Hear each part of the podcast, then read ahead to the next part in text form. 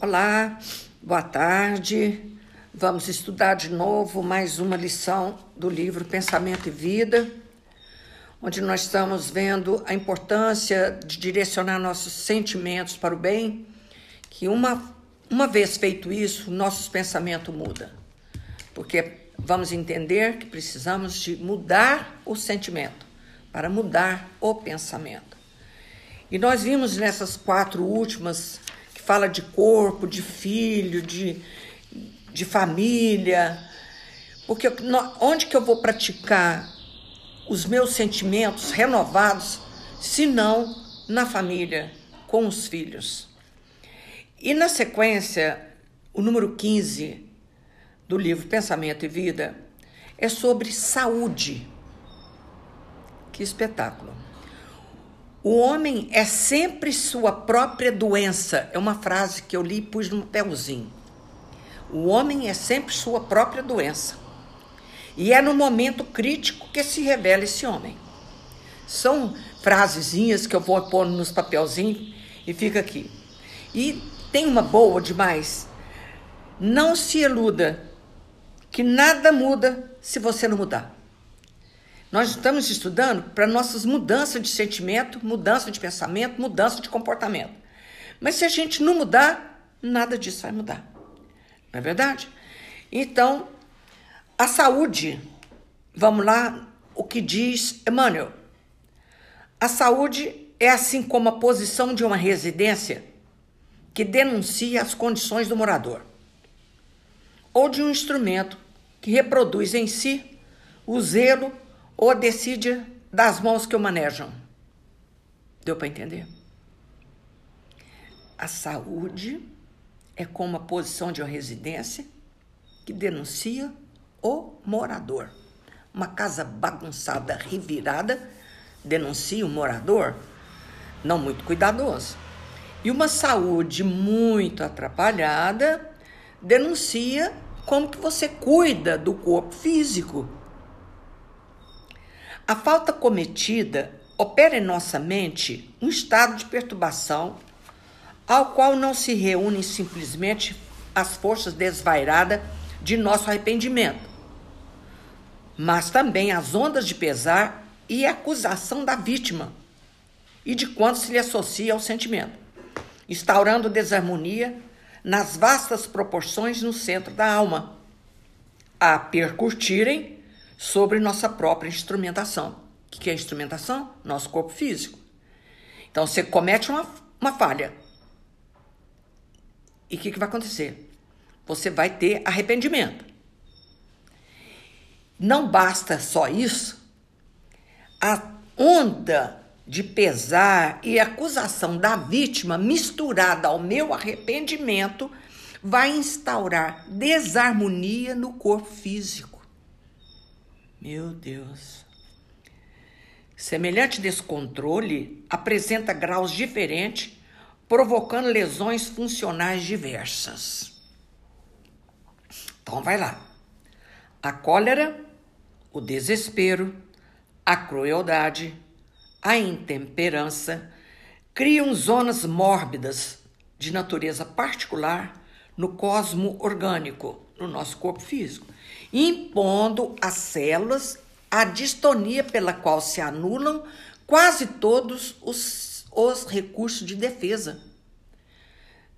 Tá entendendo? Esse sentimento forte negativos, ele cria uma zona mórbida e vai impor às células o nosso recurso de defesa na célula vai anular elas vão ficar tão baratinadas dentro do nosso corpo se ela não sabe o que faz.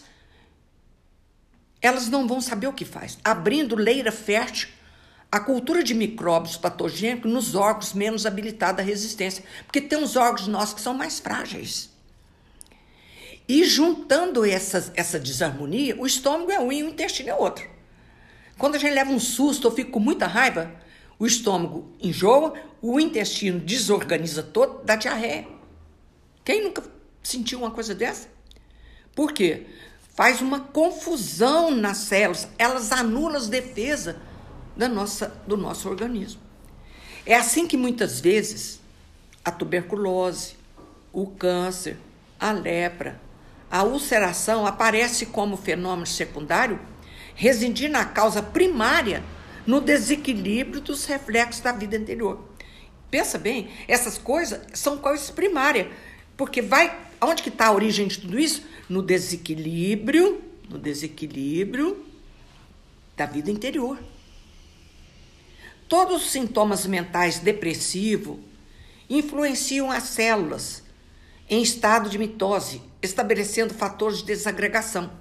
Então, quando você fica muito triste, muito deprimida, porque uma coisa é você ficar triste, outra coisa é ficar deprimida. Eu estou triste hoje, mas amanhã já não estou mais. Como diz o Haroldo, essas emoções são hóspedes na nossa vida. Ninguém fica triste o tempo inteiro, ninguém fica alegre o tempo inteiro. Há uma variação muito grande. Mas esses sintomas mentais depressivos influenciam nossas células, que vai despertar, inclusive, células cancerígenas. A própria ciência está demonstrando isso claramente todo dia. Por outro lado, importa reconhecer que, olha aí agora, agora vai ficar ruim. O relaxamento da nutrição constrange o corpo apesar dos tributos de sofrimento. O que, que seria relaxamento da nutrição? Tem excesso de todo jeito. Tem excesso porque come demais e tem excesso que não come nada. Quer ficar muito magra, muito bonita e aí faz um regime atrapalhado. O que, que vai acontecer? É um relaxamento que vai constranger, olha essa palavra, o corpo, apesar dos tributos de sofrimento.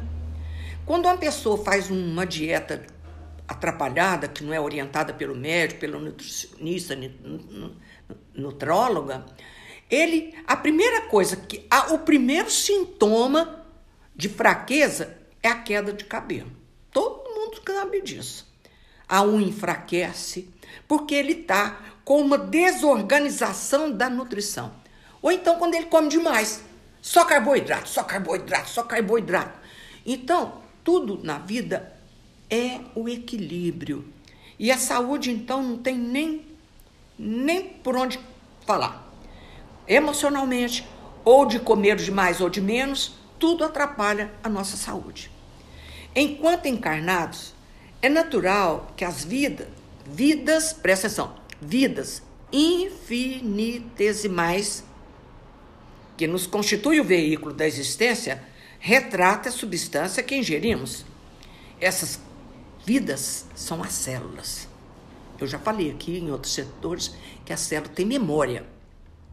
Nesse trabalho de permuta constante, adquirimos imensa quantidade de bactéria patogênica que, em se instalando comodamente no mundo celular, podem determinar moléstia infecciosa de variados caracteres, compelindo-nos a recolher assim de volta os resultados de nossa imprevidência. O que, que eu vou, vai, vai acontecer? Que eu vou recolher de volta Vai vir para mim em forma de doenças. E as células, gente, nunca. Eu tenho um livro que é de Sebastião Camargo, que é. Como é chama? Hum, agora mesmo eu lembro do nome dele. Do, das células menores até os arcanjos. Agora mesmo eu lembro do nome. Esse livro é fantástico. Sebastião Camargo, não sei se vocês conhecem. Não é somente aí no domínio das causas visíveis que se originam os processos patológicos multiformes, de muitas formas. Não é somente nesse origina aí no domínio das causas visíveis, na coisa que eu estou enxergando. Não, peraí, ó. Nossas emoções doentias mais profundas, quaisquer que sejam, geram estados enfermiços. Dá um até uma trégua mesmo. Ó, nossas emoções doentias, mais profunda, quaisquer que sejam, geram estados enfermiços. Então a gente precisa ter muito cuidado com as nossas emoções. Ela não pode durar mais do que uma visita. Porque se ela é uma, um hóspede, ela não pode aturar muito, muito tempo. A raiva. Eu posso ficar com raiva um mês? Ninguém aguenta. Né? Os reflexos do sentimento menos digno que alimentamos volta sobre nós mesmos, depois de convertida em ondas mentais, tumultuando, olha essa expressão, tumultuando o serviço das células nervosas, que é instalada na pele, nas vísceras, na medula ou no tronco cerebral, desempenham as mais avançadas funções técnicas. Veja bem, a gente alimenta esse sentimento menos digno e ele vai voltar aonde? Não onde? Tumultuado. Vai tumultuar o serviço das células nervosas, que instala na pele, nas vísceras, que é o intestino que eu acabei de falar, na medula, no tronco cerebral, e desempenho mais avançadas funções técnicas. Acentue-se ainda que esses reflexos menos felizes em se derramando sobre o córtex encefálico produzem alucinações que podem variar da fobia oculta à loucura manifesta, pelas quais os reflexos daqueles companheiros encarnados ou desencarnados que se nos conjugam ao modo de proceder e de ser, nos atingem com sugestões, presta atenção, destruidoras, diretas ou indiretas, conduzindo-nos a deploráveis fenômenos de alienação mental. Na obsessão comum, ainda mesmo quando no jogo das aparências possamos aparecer como pessoas espiritualmente sadias. As pessoas nem percebem que eu carrego em mim esse descontrole, esse, esse tumulto que as células vão fazer a maior confusão dentro do nosso corpo físico. Essas sugestões destruidoras, direta ou indireta, porque pode ser de uma criatura encarnada para encarnada ou de uma criatura desencarnada para uma criatura encarnada. São o que, que é sugestões? Eu te sugeri, você não faz isso, entendeu? Essas sugestões destruidoras, direta ou indireta, conduzem a deploráveis fenômenos de alienação mental, na obsessão comum. Às vezes ninguém nem percebe que uma pessoa está terrivelmente sofrendo. Ele não percebe, porque é, é, é escondido, está lá, né, como ele está falando aqui. Mas isso está dentro dela uma maior guerra, as células. Elas não sabem para onde que vão. É isso que eu falo, tumultuando o serviço das células. Não nos esqueçamos, assim, de que apenas o sentimento reto, começamos com essa palavra, pode esboçar o reto pensamento, sem os quais a alma adoece pela carência de equilíbrio interior, imprimindo no aparelho somático, ou seja, no corpo físico, os desvarios e as perturbações que eles são consequentes. Quer mudar a vida? Não se iluda, nada muda se a gente não muda. Eu não posso guardar em mim sentimentos de raiva, de inconformação, de tristeza. Uma vez eu fui convidada a, a ir numa casa de uma senhora que havia perdido uma filha para conversar com ela, que ela estava muito triste. Eu fui, claro, rezar com ela e tal. E a pergunta saiu naturalmente. Há quanto tempo sua filha partiu para a espiritualidade? 16 anos. Eu falei, o quê? Você está guardando tudo isso há esse tempo todo? E a filha que estava do lado falou assim: ela esqueceu a filha que continuou viva. Verdade. Convidei ela para ir no centro, para fazer o trabalho de, de mudar de sentimento ao sentimento que está gerando um pensamento infeliz que a filha morreu. Numa morte não existe. Divinha, combinamos, dia tal, na outra semana eu ia passar na casa dela, de carro, levá-la para o centro para fazer, como dizia o tio Miguel, servicilina. Servicilina é trabalhar em prol do outro, que é a melhor medicina que existe. Divinha, achei a casa fechada, totalmente fechada, a mulher sumiu, nunca mais vi notícia dessa mulher. Quer dizer, ela faz questão de guardar um sentimento por 16 anos. Pelo amor de Deus. Então não é assim não. Tudo tem uma data para acabar. São hóspedes, tem que ir embora. Todo sentimento negativo. Então vamos, vamos recapitular esse pedacinho aqui, que é de suma importância. Não nos esqueçamos, assim, de que apenas o sentimento reto pode esboçar o reto pensamento, sem os quais a alma adoece. Pela carência de equilíbrio, porque é corpo, como é que é? Mente sã? Corpo sã. Em corpo são? Mas é também corrupção na mente sã. Não é, é, é, não é só isso, não. Um corpo doente, como ele está falando aqui, ó, sentimento reto pode esboçar um reto pensamento, sem os quais a alma adoece, pela carência de equilíbrio interior, imprimindo no aparelho somático, no corpo físico, os desvarios e as perturbações que eles são consequentes. Nós vamos passar por aí.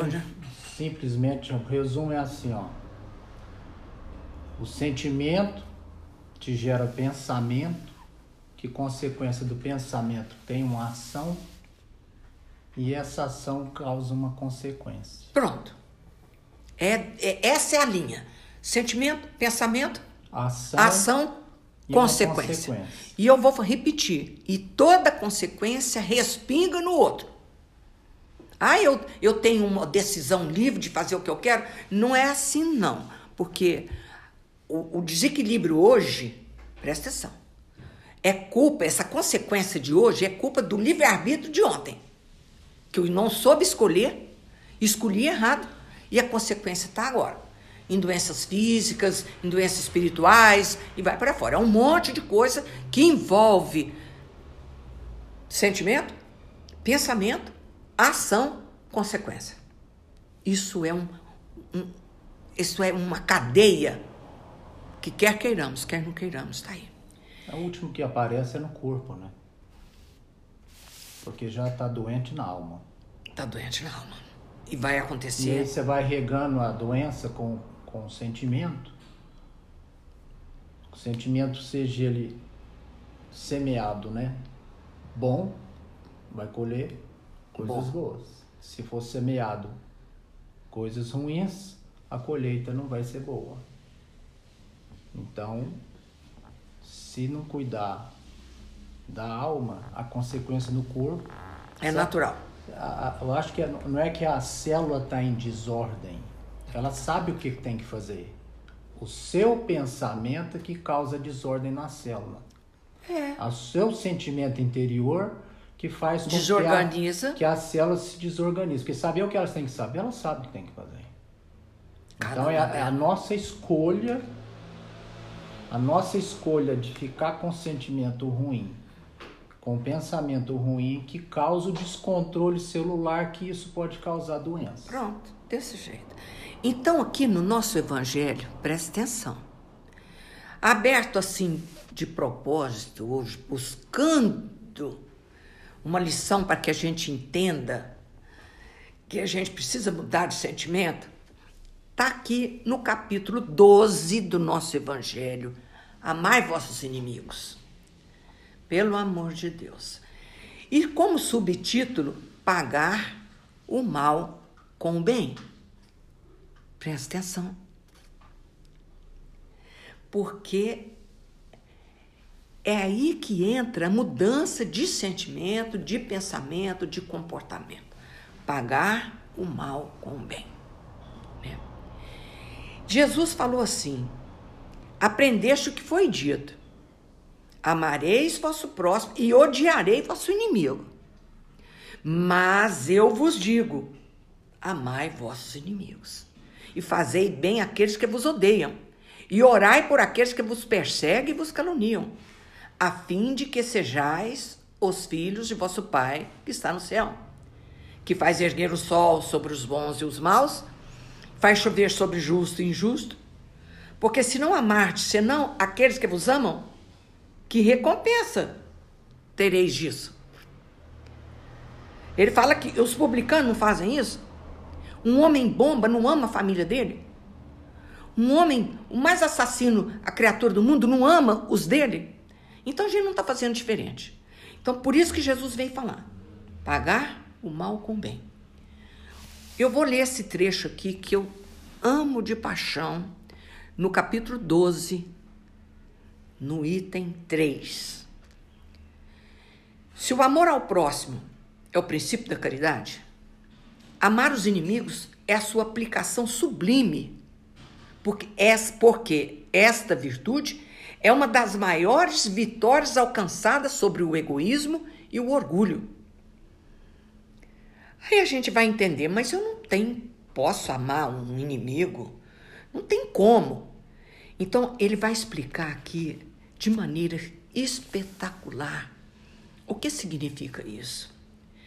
Entretanto, equivoca-se geralmente sobre o sentido da palavra amor. Presta atenção.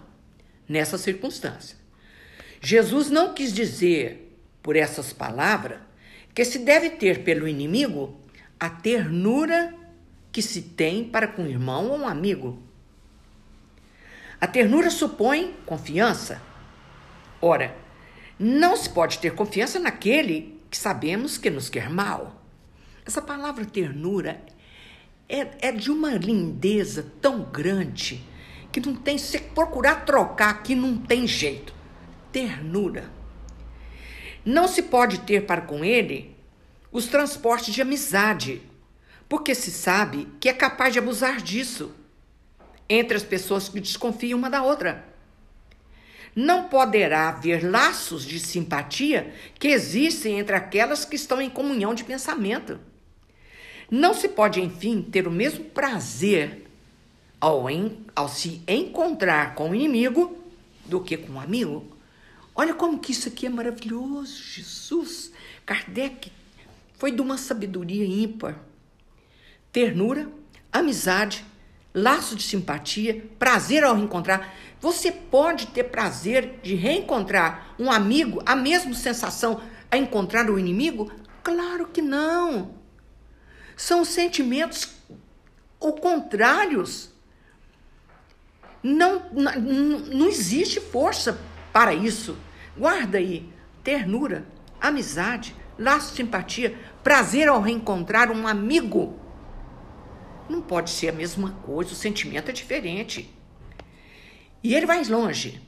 Esse sentimento resulta mesmo de uma lei física: assimilação e repulsão dos fluidos.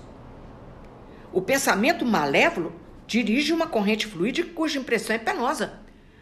Ao você encontrar, está atravessando a rua, você vê lá longe uma pessoa que você não gosta dela, imediatamente, você não precisa nem verbalizar a palavra aquele fluido é ida e volta. Ele vai sentir a mesma coisa que você. O que você sente aquele mal-estar, a pessoa que vem lá também sente. E é uma coisa horrorosa. O pensamento malévolo dirige uma corrente fluídica com expressão é penosa. O pensamento benevolente nos envolve de um inflúvio agradável. Daí a diferença de sensação. Ele está explicando.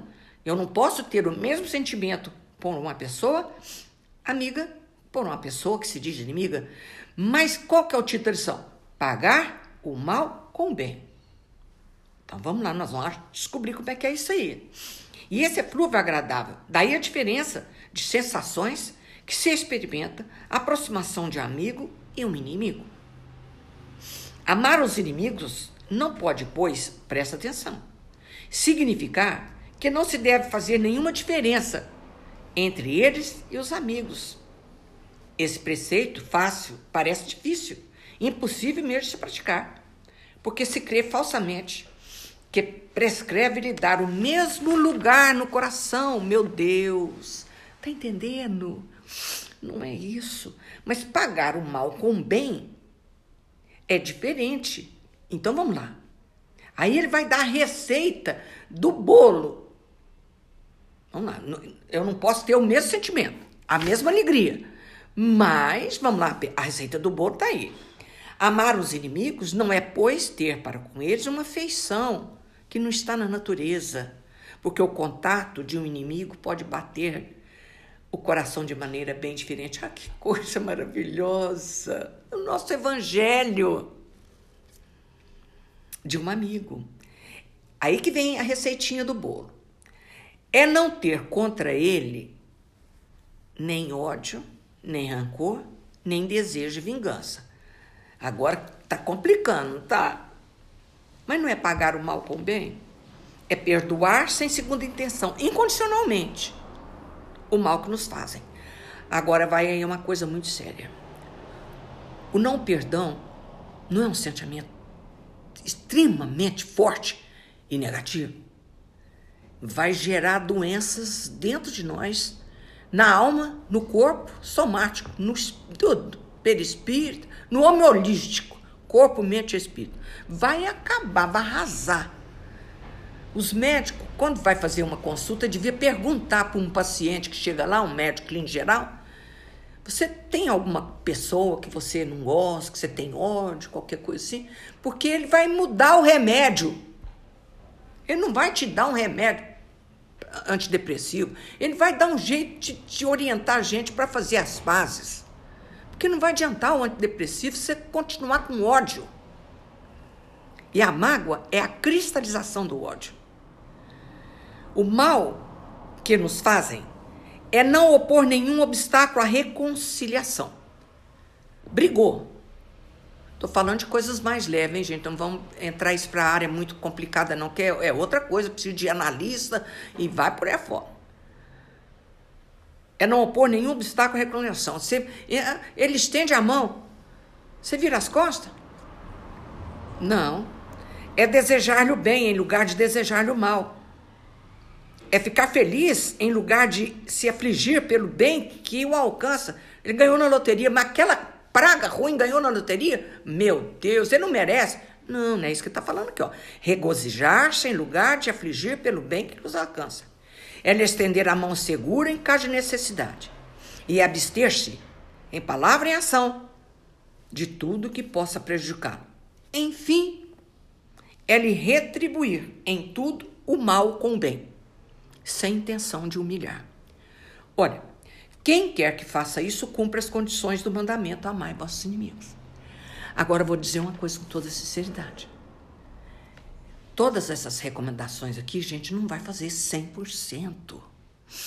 Mas se a gente já começar a mudar o sentimento, orar por eles e por mim mesmo, tira isso do meu coração, Senhor. Eu não posso ir para o plano espiritual levada com esses pensamentos e esse sentimento, porque eu vou ter que voltar carregando tudo de novo.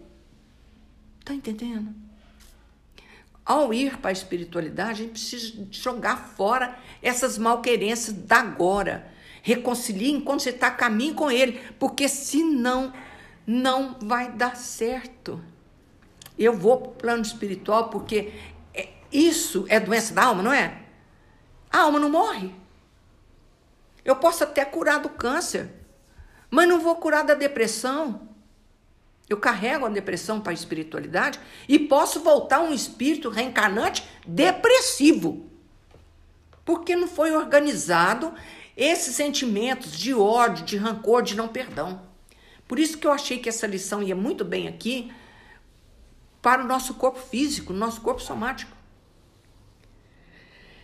Isso é um absurdo, como ele está falando aqui. Amar o inimigo é um absurdo para o incrédulo.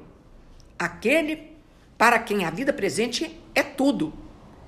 Não vê no inimigo senão um ser nocivo, perturbando sua tranquilidade, e do qual crê que só a morte pode livrá-lo. Daí o desejo de vingança.